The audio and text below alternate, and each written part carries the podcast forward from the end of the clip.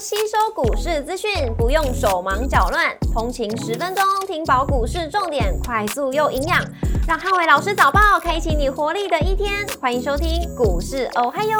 摩尔证券投顾林汉伟分析师，本公司经主管机关核准之营业执照字号为一百一十一年经管投顾新字第零一四号。大家早上，欢迎收听今天的台股还有今日重点提醒：台股回稳震荡，留意轮动的节奏。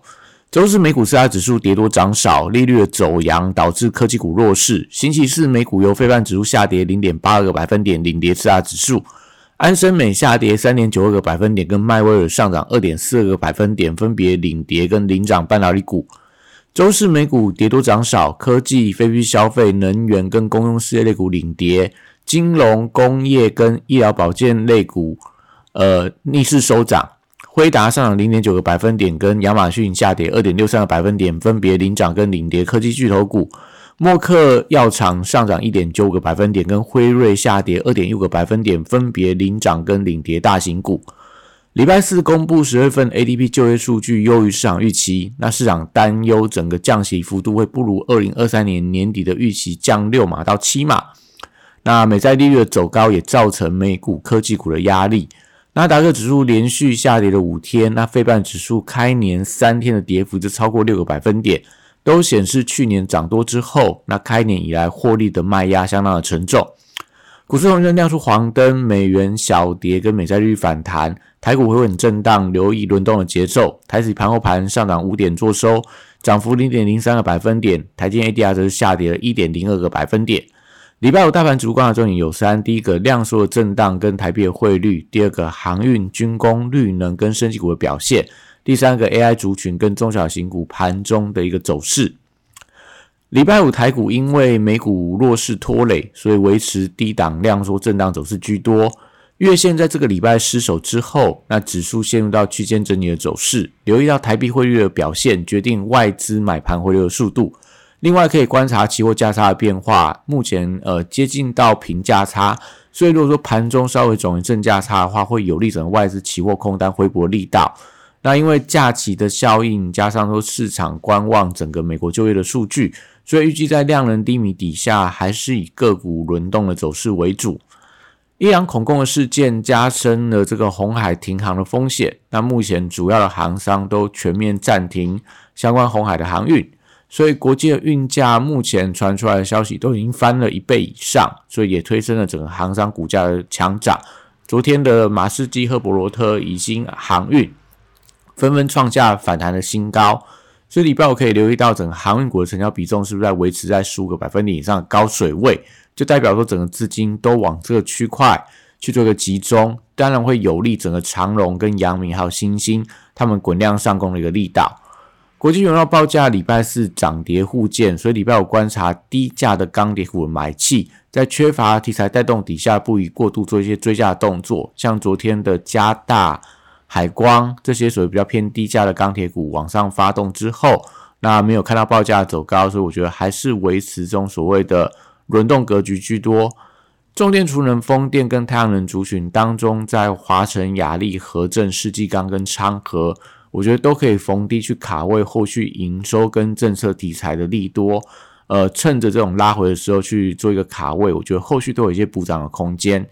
生技股防御属性是下个礼拜反弹与否的关键族群。那防疫股当中，像恒大、毛宝跟热印，券资比分别都有六十几趴到接近五十趴，所以这个所谓的嘎空行情，让这个短线上来看，防疫股走势相当的强劲。但防疫股的强势反而也不利整市场的反弹气势，代表着整个主力的避险心态相当浓厚。所以这些所谓的防疫股没有出现爆量长黑之前，那但我觉得大盘的反弹会维持这种所谓个别族群轮动或低级补涨的一个情况。那宝瑞美食、世阳跟北极星在升级股当中各有题材，我觉得都可以观察，在相关的防疫股大涨之后，这些比较低基期的有业界股票。有没有一些反弹的空间？车用零组车用零组件族群，因为美股相关的车用半导体的利空消息，那最近多数也都走势偏弱。那因为最近传出来一些相关的车用晶片的库存压力相当的重，所以我觉得可能在短线上来讲，对整个半导体族群，呃，特别是车用这个区块会有一定的压力。观光族群的部分可以留意到业绩题材效应当中，必应、王品跟韩社都有机会反映十二月份跟一月份营收的利多，而在近期呃大盘不好的时候，相对有比较强势的表现。军工股受惠到地缘政治的风险，那汉翔、祝融、龙钢、神机跟雷虎，我觉得相对位阶比较偏低，可以留意到后续补涨的空间。电子股礼拜五出现了轮动的走势，费半跟美国科技股连续三天的拉回，但美股的 AI 族群出现一些反弹力道，所以有利盘面上低基期的 AI 股逆势走阳。高价股因为主动式基金赎回的压力，所以多数的高价股都面临到月线跟基线的保卫战。目前的十千金当中，大概只有 M 三幺还在月线之上，其他大部分都来到月线跟季线附近。那因为 AI 伺服器的题材，所以礼拜五可以观察像伟影跟川湖这两档比较具指标性的 AI 伺服器股票的反弹力道。伺服器代工厂广达、伟创跟技嘉受惠到辉达跟美超伟的股价反弹，所以观察可不可以出量收复到礼拜二黑 K 的高点。如果呃今天能够顺利越过的话，但我觉得下礼拜可能他们就会有一些所谓的落后补涨的动能。AI 笔电当中的人保、宏基、英业达跟华硕，受惠到下个礼拜 CS 大展的题材，短线上也都拉回到十线、月线附近，应该有一些技术性反弹的机会。AI 伺服器供应链当中，旗宏、秦城、智邦跟金相电，我觉得还是当中的观察指标。